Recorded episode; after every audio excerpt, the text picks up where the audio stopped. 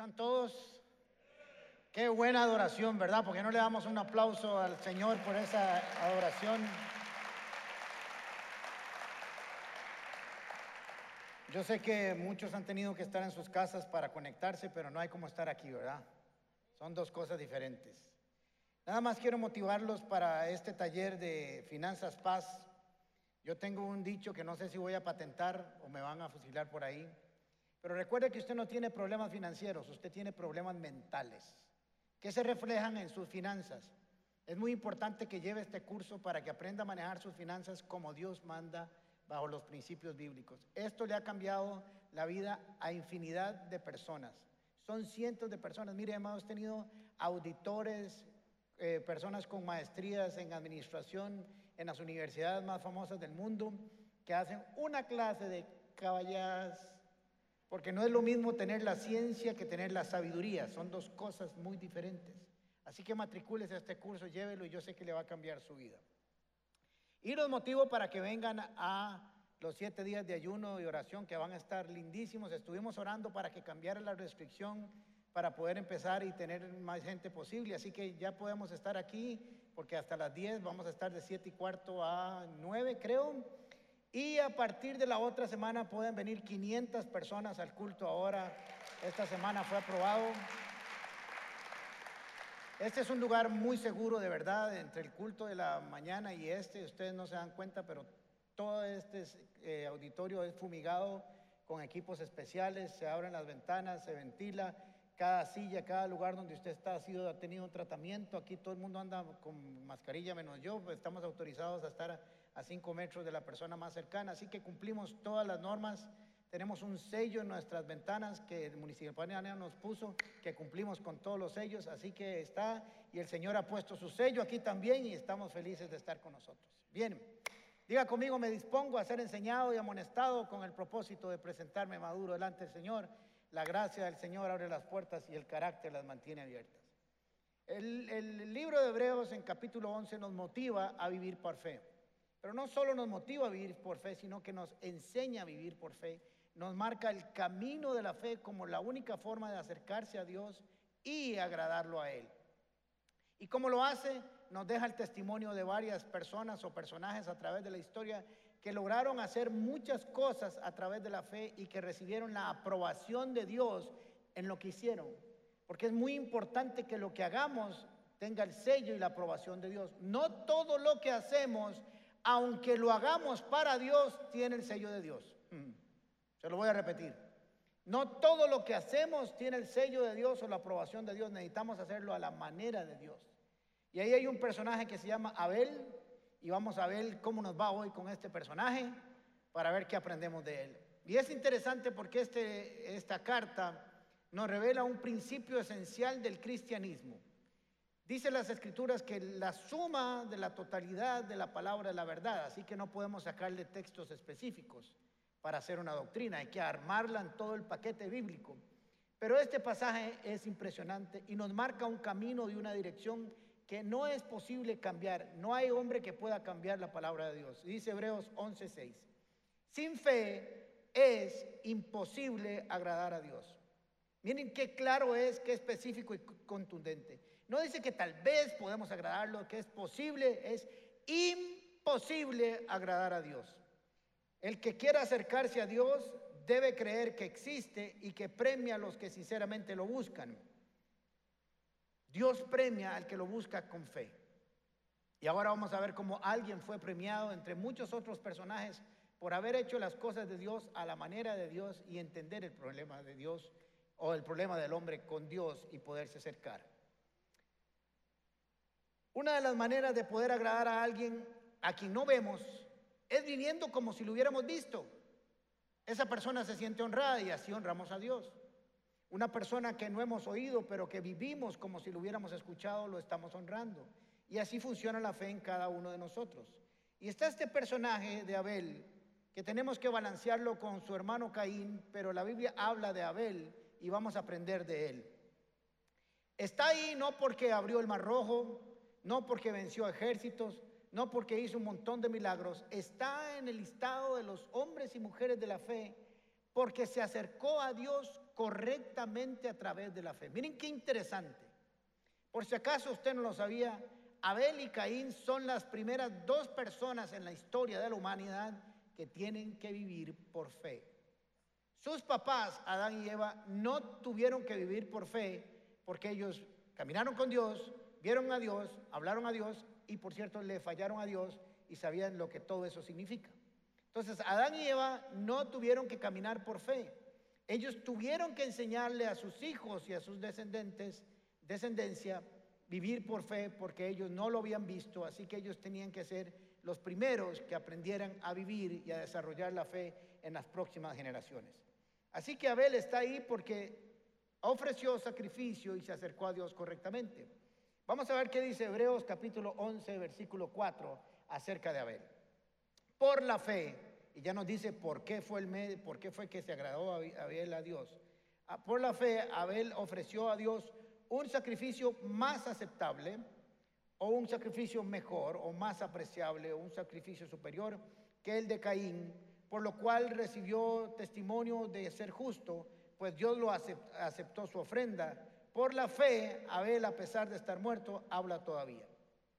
Entonces, antes de continuar con este proceso, esta enseñanza de hoy, quisiera que nos fuéramos al origen de dónde nace Adán eh, de dónde sale Abel y Caín. Muy bien. Voy a hacerles un resumen rápidamente.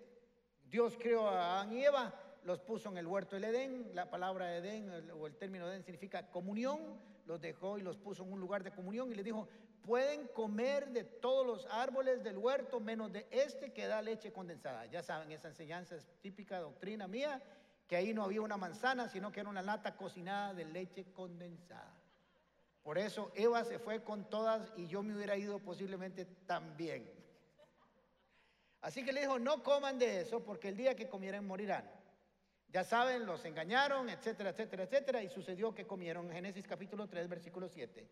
En ese momento, abrieron la lata y se la comieron, se les abrieron los ojos y tomaron conciencia de su desnudez.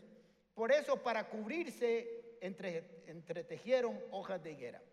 Esto no nos dice mucho a no ser que entendemos la doctrina bíblica. ¿Qué fue lo que hicieron? Comieron, pecaron, se dieron cuenta que estaban desnudos. Esa desnudez no solamente fue física, sino que quedaron expuestos ante su error y su pecado. Y sabían que había que cubrirse esa desnudez, producto de su pecado, de su desobediencia, con algo. Así que salieron, buscaron unas hojas y se hicieron unos vestidos de vegetales, de hojas del campo. Después Dios los regaña, les da las consecuencias de lo que hicieron, les dice tienen que pagar, maldice la tierra, etcétera, etcétera. Y en el 3.21 les dice, Dios el Señor hizo ropa de pieles para el hombre y la mujer y los vistió. Ahora, tampoco esto nos dice mucho de no ser que entendamos toda la doctrina y la enseñanza bíblica. Jesús, Dios, perdón, les dijo, está bien, ya les digo, esto va a pasar, hicieron esto, esto lo hicieron mal. Y, antes de terminar y sacarlo, les dice, por cierto, esa vestimenta que ustedes se pusieron no sirve. Primero se cubrieron con lo que a ustedes les dio la gana y además las hojas son mías. De tal manera que se cubrieron con, mis propios recursos. ¿Okay? Así que les voy a vestir con pieles. ¿Qué significa que lo vistió con pieles? Les dijo, recuerdan que les dije que el que, el, que el, que pecare morirán o el día que comieren morirán. Pues quiero decirles que fueron vestidos con pieles porque alguien murió por ustedes. Alguien derramó su sangre para que ustedes se pudieran vestir. Y lo que Dios les estaba revelando es toda la doctrina del Cordero de Dios que muere en la cruz del Calvario, que derrama su sangre para cubrirnos a nosotros de nuestro pecado. Miren qué impresionante, desde Génesis capítulo 4 está esa enseñanza ahí. Así que a partir de ahí nace todo un sistema de sacrificios que se termina con Jesús para que el hombre se pudiera acercar a Dios. El hombre estaba en el Edén, comunión, pecó, fue separado, perdió comunión. Ahora Dios tenía que buscar una forma de hacerlos llegar a su presencia mediante un sacrificio que simbolizara lo que Jesús iba a hacer. ¿Me siguieron? Todo eso está ahí encerrado y un poco más.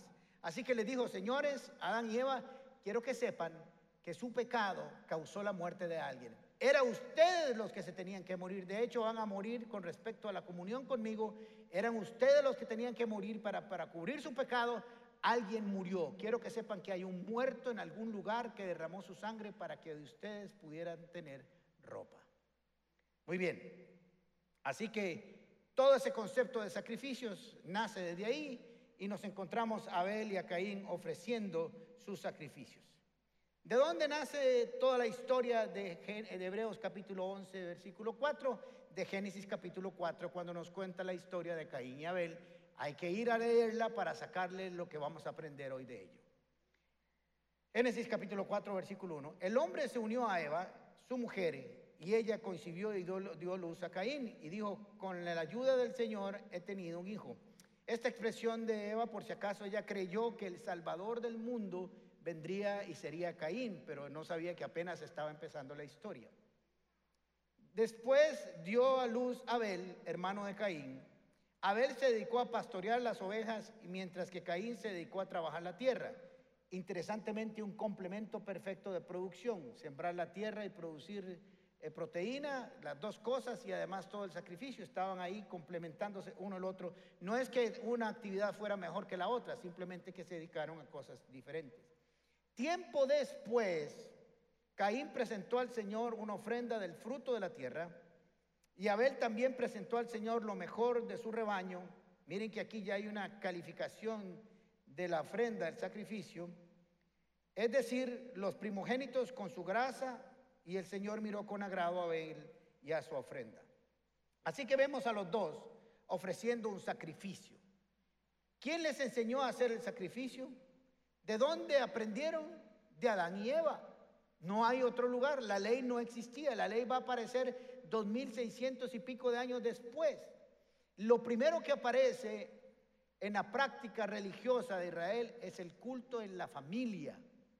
Después Dios regula todo el sistema sacrificial porque en lugar de ser de una familia, ahora iba a ser una nación y había que darle una constitución y prácticas generales para la nación. Y ahí es donde aparece toda la regulación. Pero antes estaba en el corazón de la familia.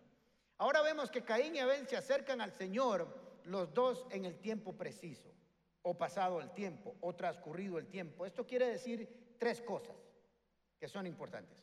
Una, que posiblemente haya sido su primer sacrificio, su primer holocausto, y, estaban, y era el tiempo en que ya habían madurado y tenían que hacerlo, no sus papás, sino ellos. Tal vez estuvieron yendo a la iglesia de Adán y Eva, el culto familiar, y un día les dijo Adán y Eva, ok, la próxima vez que hagamos esto, ustedes van a hacerlo solitos. Eso puede significar pasado el tiempo o pasado un tiempo significa que lo hacían regularmente ya por mucho tiempo, pero un día es el día en que Caín y Abel presentan esta ofrenda. Y lo otro, pasado el tiempo, quiere decir que había un tiempo específico, la fiesta de los martes, y ahí se celebraba.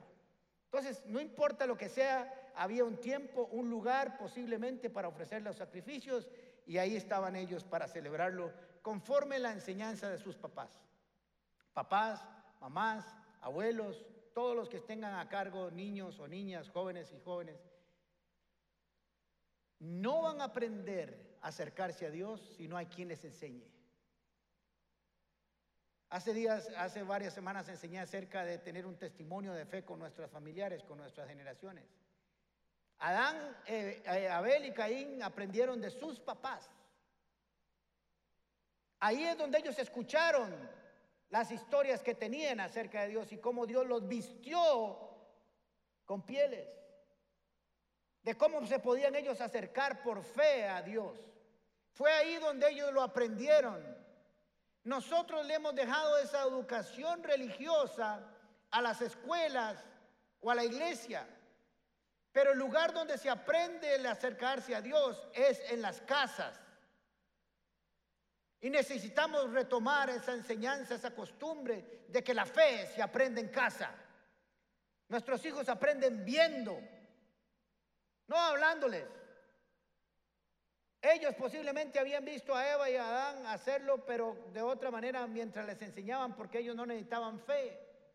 Pero posiblemente lo enseñaron para que ellos lo aprendieran. Y lo habían aprendido bien porque los dos llegaron a hacerlo. Ahora están fuera del Edén. Ahora tienen que ofrecer un sacrificio especial para acercarse a Dios. Y ahora lo tienen que hacer individualmente.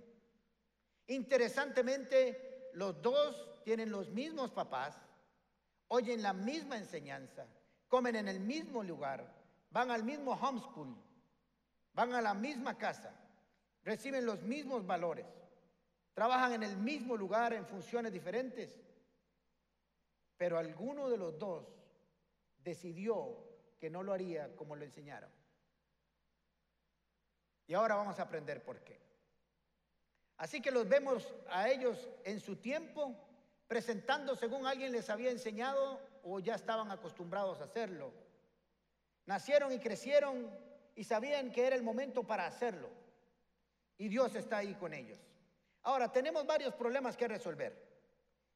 ¿Por qué Dios no aceptó la ofrenda de Caín? Y hay tres posibilidades. Uno, que no fuera lo que Dios pidió y por lo tanto no es válido. Que no fuera de la calidad en que Dios pidió y tampoco es válido. O que el corazón de Caín no lo entregó por fe. Esas tres cosas. Entonces vamos a aprender un poquito de qué fue lo que sucedió. Cuando Caín presentó su ofrenda, presentó una ofrenda del fruto de la tierra. Algunos dicen, estudiosos dicen, que no era lo que se tenía que dar, porque el sacrificio que había que ofrendar en ese momento era el sacrificio para el perdón de los pecados. Porque después vemos que Dios está tratando con el pecado de Caín. El problema de Caín es que decidió que él se acercaría a Dios a su propio estilo, con sus propios deseos, con sus propios requisitos. Él estableció la norma en que se acercaría a Dios y que lo haría a su estilo y que lo haría por sus propios medios y con sus propios recursos. Tan es así que quiero que sepan que Caín es el fundador, sus generaciones son los fundadores de la primera religión que decide acercarse a Dios por sus propios medios, con sus propios estilos. ¿Ha escuchado usted esta expresión? Es que yo tengo mi propia forma de acercarme a Dios, es que yo tengo mi propio estilo. Pues quiero decirle que le tengo una mala noticia. Estás perdiendo el tiempo, como Caín. No hay dos formas de acercarse a Dios. Primero vimos en Hebreos capítulo 11, versículo 6, que es imposible acercarse a Dios sin fe. Así que lo primero que necesita es tener fe. Y cuando uno tiene fe, le cree al que da las órdenes. La fe se manifiesta en obediencia. Es imposible tener fe pero desobedecer. El ofrendante y la ofrenda caminan juntos. Ahora pensemos por alguna razón que sí le tocaba traer lo mejor o las verduras de su primera ah, cosecha. Éxodo capítulo 23, versículo 19, esto es unos 2600 años después. Llevarás a la casa del Señor tu Dios lo mejor de tus primicias. Que hay que llevar lo mejor. Lo mejor. Ahora es interesante que en la descripción de Génesis capítulo 4, acerca de la ofrenda de cada uno de ellos, se califica la ofrenda de Caín, pero no la de, Abel, pero no la de Caín. Dijo, a su tiempo trajo un poco de verduras. ¿Por qué se tomaría el, el, escritor bíblico para calificar y dar una descripción de la ofrenda de Abel? Dice lo primero, el primogénito, el más gordo, con más grasa. ¿Por qué tenía que ser lo, más, lo mejor? Porque le pertenecen a Dios, porque a Dios se le da lo mejor. Ahora, quiero decirles que cuando se ofrendía, se ofrecía la, ofrenda del holocausto, del sacrificio del cordero, se ponía el cordero en el altar y usted se corría un poco porque el fuego de Dios llegaba y le prendía fuego y lo consumía. Eso significaba que la ira de Dios venía sobre aquel cordero para, para que era sacrificado y la grasa era para que se consumiera por completo. Porque alguien tiene que morir cuando se peca. Y el Cordero lamentablemente pagó las consecuencias como hizo Jesús con nosotros. De tal manera que ahí en ese sacrificio lo que estaba era una profecía, una, un acto profético de lo que iba a suceder con Jesús en la cruz del Calvario. Y Abel sabía que eso trataría con su pecado. Pero Caín no. Caín no estaba interesado en solucionar su pecado. Lo único que quería tal vez era cumplir a su estilo. Proverbios capítulo 3, versículo 9, versículo 10. Dice, honra al Señor con las riquezas, con tus riquezas y con los primeros frutos de tus cosechas. Y así tus graneros se llenarán y se reventar y tus bodegas se rebosarán de vino. Había que ofrendar lo primero de nuestras cosechas, pero el sacrificio de expiación de pecados solo se podía celebrar con el Cordero de Dios que quita el pecado del mundo.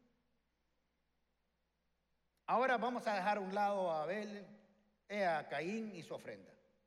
Ya sabemos, vino, no le agradó a Dios, Dios de alguna manera lo rechazó, por así decirlo. Él trajo las verduras, no dice que fueran las mejores, dice solo que trajo lo, lo, que tenía que traer y cumplió. Me pregunto yo, ¿será posible que uno venga a Dios con un sacrificio y lo rechace? Sí que tacoa. ¿Sí? Y en esto quiero ser un poco duro. Es posible que usted haya estado sentado ahí los 35 minutos o 30 minutos, minutos de la adoración y no haber adorado absolutamente nada. Porque vino con sus verduras y no con el cordero. La ofrenda, la calidad de la ofrenda, habla de la calidad del ofrendante. Caminan juntos. Por eso dice que aceptó a Abel y a su ofrenda.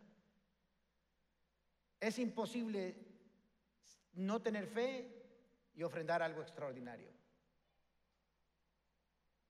Dice Génesis capítulo 4, versículo 4, así Abel también presentó al Señor lo mejor de su rebaño es decir, los primogénitos con su grasa.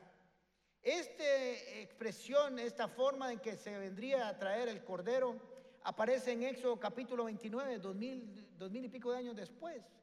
¿Por qué Abel estaría presentando algo dos mil quinientos años antes si todavía no estaba escrito? Porque así se lo habían enseñado, así era como se hacía.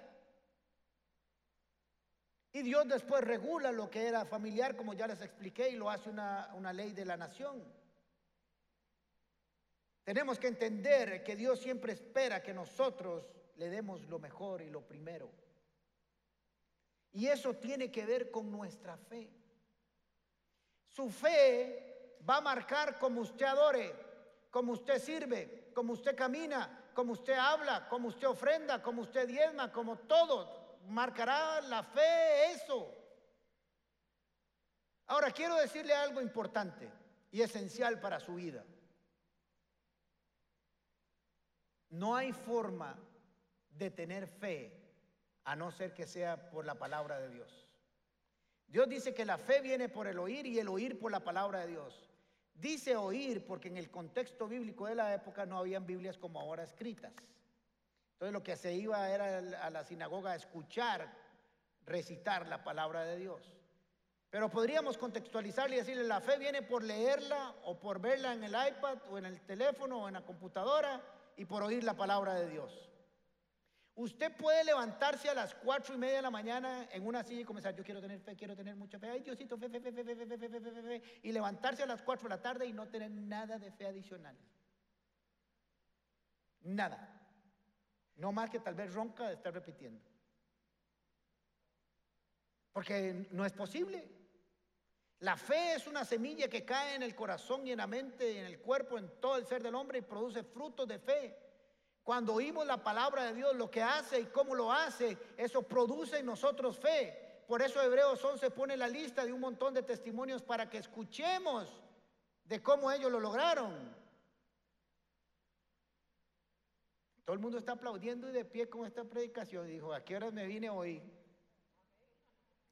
Pero estoy seguro que si usted guarda esto en su corazón, su adoración cambiará.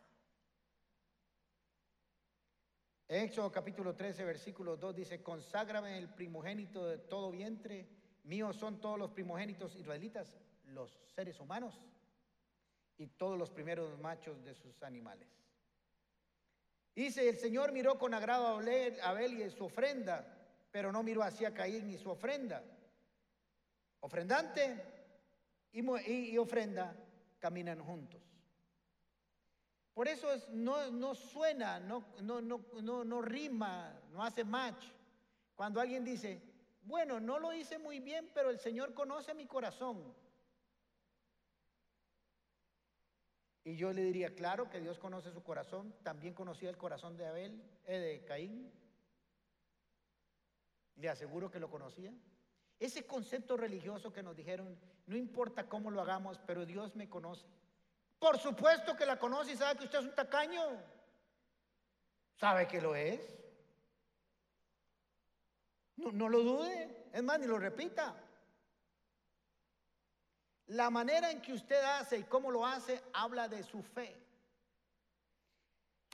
Abel tenía un problema. Eh, Caín, este Caín y Abel se me hace un desbarajuste. Caín tenía un problema. Y ahora lo vamos a ver. Que tenía un pecado que le estaba tocando el corazón. Y no trajo el sacrificio del cordero porque no quería tratar su pecado delante de Dios. Y decidió traer otra cosa que no tuviera que ver con su pecado. Si hay algo que no nos gusta a nosotros es tratar nuestro pecado. Si tratas de acercarte a Dios sin tratar tu, pecado, vas a fracasar. Usted puede estar aquí todos los siete días de ayuno de oración, que si no resuelve su pecado, ese pecado que lo está gobernando, que lo está manejando, que no lo da en paz, que está día de noche, que es una práctica constante, por favor, haga todo el esfuerzo para sanarlo ese mismo día y pase a través de la sangre del cordero, porque vas a perder el tiempo. Dios no está interesado en que le cantes, Dios está interesado en que tu corazón esté alineado al de Él. Y cuando esté alineado al de Él, vas a cantar y adorar correctamente. Es que nos gusta poner la carreta delante de los bueyes. Primero resuelva su situación interna y naturalmente adorarás y le servirás y le ofrendarás a Dios. Naturalmente, no lo haga al revés.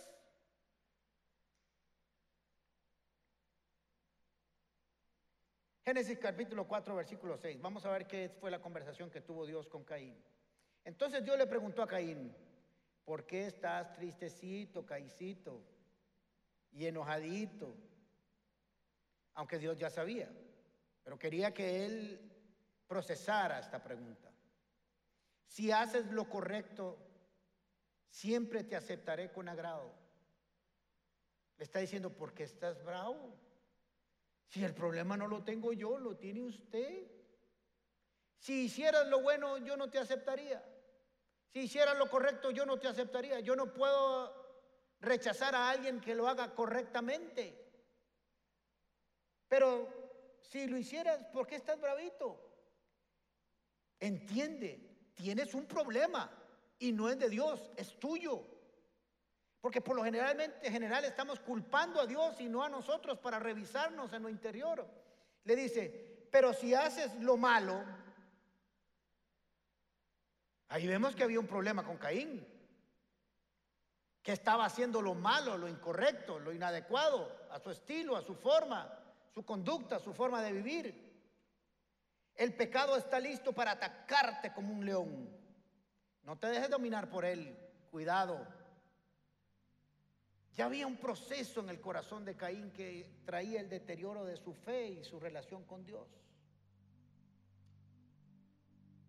Tenemos que estar chequeando constantemente nuestro corazón, nuestra conducta, nuestra mente, qué estamos pensando, cómo estamos haciendo, qué estamos haciendo, cómo estamos caminando constantemente yendo a la palabra de Dios y pasar a través de Cristo Jesús para darnos cuenta qué está pasando en nuestras vidas. El pecado, el pecado ya andaba rodando el corazón de Caín. Sus actitudes y sus actos eran de un incrédulo. Mm. Y como ya andaba trabajando el pecado y la incredulidad, trajo lo que él quiso. Ese era el tiempo para presentar el cordero para que si, Caín hubiera traído el cordero de Dios y lo pone ahí y entiende que ese cordero estaba ahí por su propio pecado y que para acercarse a Dios solo podía hacer a través de ese cordero, el Señor le hubiera dicho todo lo contrario, le hubiera dicho, porque estás feliz, yo no te hubiera rechazado nunca, porque lo hiciste correctamente. Por eso hay que saber no solo de Dios, sino cómo Dios marca el camino. La Biblia es muy clara, dice, Jesús dijo, yo soy el camino, la verdad y la vida y nadie se acerca a Dios. No hay otro camino. Nadie llega a Dios si no es a través mío. Pero el hombre ha decidido decir, no. ¿Por qué? ¿Quién decide eso? Yo voy a establecer mis propias reglas de cómo me acerco a Dios.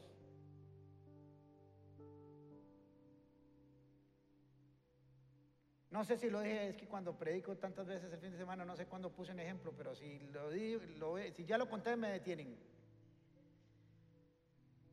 Cuando usted llena la declaración de tributación, usted la llena como usted le da la regalada gana.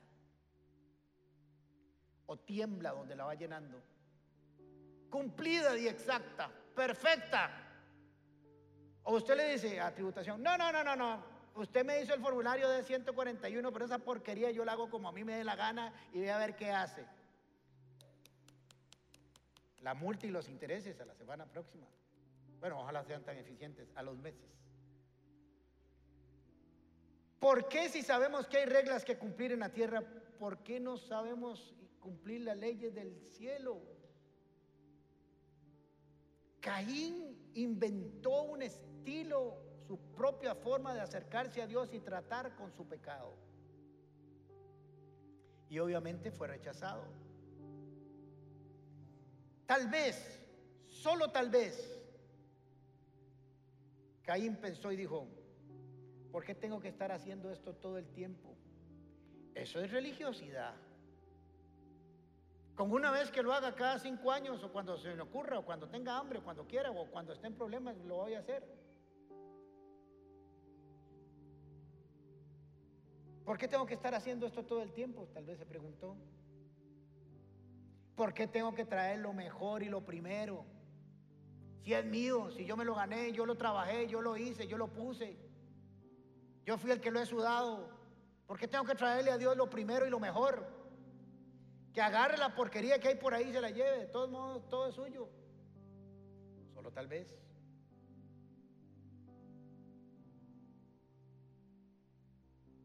Si no tenemos una cultura de agradar a Dios a través de la fe, cualquier cosa será buena. De darle lo mejor. ¿Qué le das? Esto es una aplicación diferente a la, columna vertebral de la, de la enseñanza de este pasaje, pero en tu servicio, ¿qué le das a Dios? ¿Lo poco que te sobra o lo mejor de tu tiempo? En tu tiempo personal, ¿qué le das al Señor? Lo que sobra. Y si sobra, ¿qué le das al Señor? De tus primeros frutos, de tu trabajo, ¿le das lo mejor y lo primero o le das si alcanza? ¿Cuánta gente dice, yo no diezmo porque no me va a alcanzar? Y yo les digo, tienen toda la razón. Si usted no diezma porque cree que, que no le va a alcanzar, le garantizo que no le va a alcanzar. Punto. Yo le hago una certificación de pastor. No le va a alcanzar y se la lleva para la casa. Porque ya lo está haciendo sin fe. Porque lo está haciendo y si lo hace, lo hace mecánicamente. Pero si usted dice, los números dicen que no me dan, pero si yo doy al Señor, me dará. Y viene cantando, viene alegre y viene feliz y da su ofrenda le va a alcanzar. Porque el corazón del ofrendante no se separa de la ofrenda. Las dos caminan juntos con alegría y con fe. Tal vez Caín solo dijo, qué pereza ir a la iglesia otra vez. No necesito de nadie para salvarme. ¿Por qué tengo que hacerle caso a Dios? Tal vez, solo tal vez, estuvo en el corazón de Caín. Y ya sabemos la historia. Su ofrenda fue rechazada. Porque no llegó por fe. En cambio, la de Abel marcó una diferencia.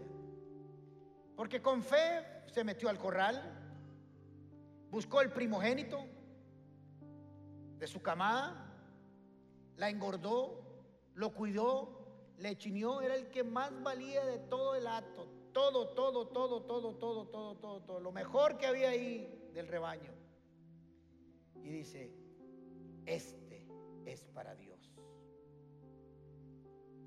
Se fue cantando, adorando y trajo su ofrenda feliz y contento, sabiendo el significado de esa ofrenda ante el Señor y sabía que esa era la única forma en que él podía acercarse a Dios tratando su pecado.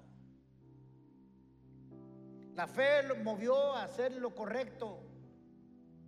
La fe nos mueve a hacer lo correcto.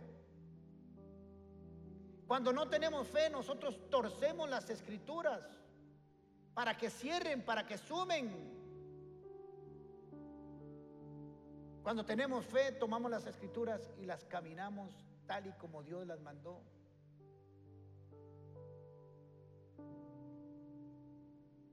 Nuestra adoración es sincera y honesta.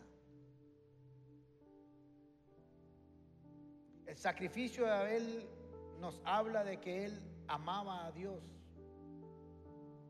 y creía en lo que sus papás les habían enseñado, en la palabra que había escuchado hasta ese momento. Y como tal, tuvo los resultados de la fe.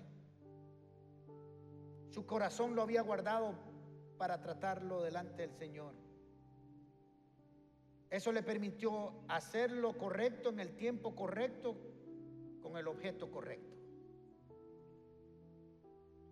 Usted y yo adoraremos y sacrificaremos al Señor nuestra propia vida de acuerdo a nuestra fe.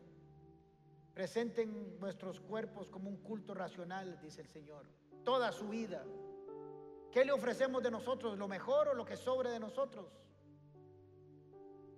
Esto nos pone a pensar no solo en el que Dios cumplió el mensaje profético del sacrificio, pero también nos habla cómo ofrendar, cómo diezmar, cómo sacrificar, cómo vivir, cómo pensar, cómo actuar, cómo hablar en todo lo que hagamos en la vida. Nuestra fe habla de cómo expresamos lo que creemos. ¿Cómo lo expresas? ¿Cómo vives tu cristianismo? ¿Cómo vives tu fe? Depende de qué y de quién para vivir en este mundo y pasarlo de la mejor manera correcta. Por la fe, Abel ofreció un mejor y mayor sacrificio y fue aceptado por Dios. Y todavía muerto su sangre nos enseña y nos dice cómo es que hay que hacerlo en la forma en que vivimos, en la forma que hablamos, en la forma en que servimos, en la forma en que predicamos, en la forma en que somos esposos y esposas, papá, mamás, hijos, hijas, nietos, etcétera, etcétera, etcétera. Cómo trabajamos, cómo vivimos, porque la fe nos marca el camino más excelente de todos. Si usted pretende agradar a Dios a través de sus propias obras, va a fracasar, porque tarde o temprano esas obras van a fallar, pero si pasas a través de Cristo Jesús, siempre la pegarás en el puro centro y no hay forma de fallar. Cierre sus ojos, por favor, un momento.